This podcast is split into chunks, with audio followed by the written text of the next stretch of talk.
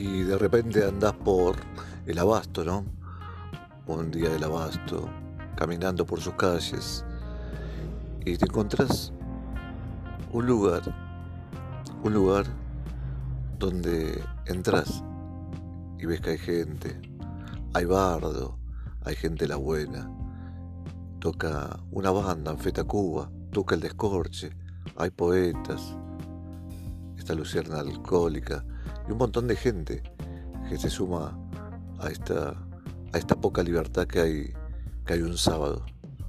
Por eso te quiero decir que, aparte de todos los artistas que hay, caminar por el abasto a veces en estos tiempos da sus satisfacciones.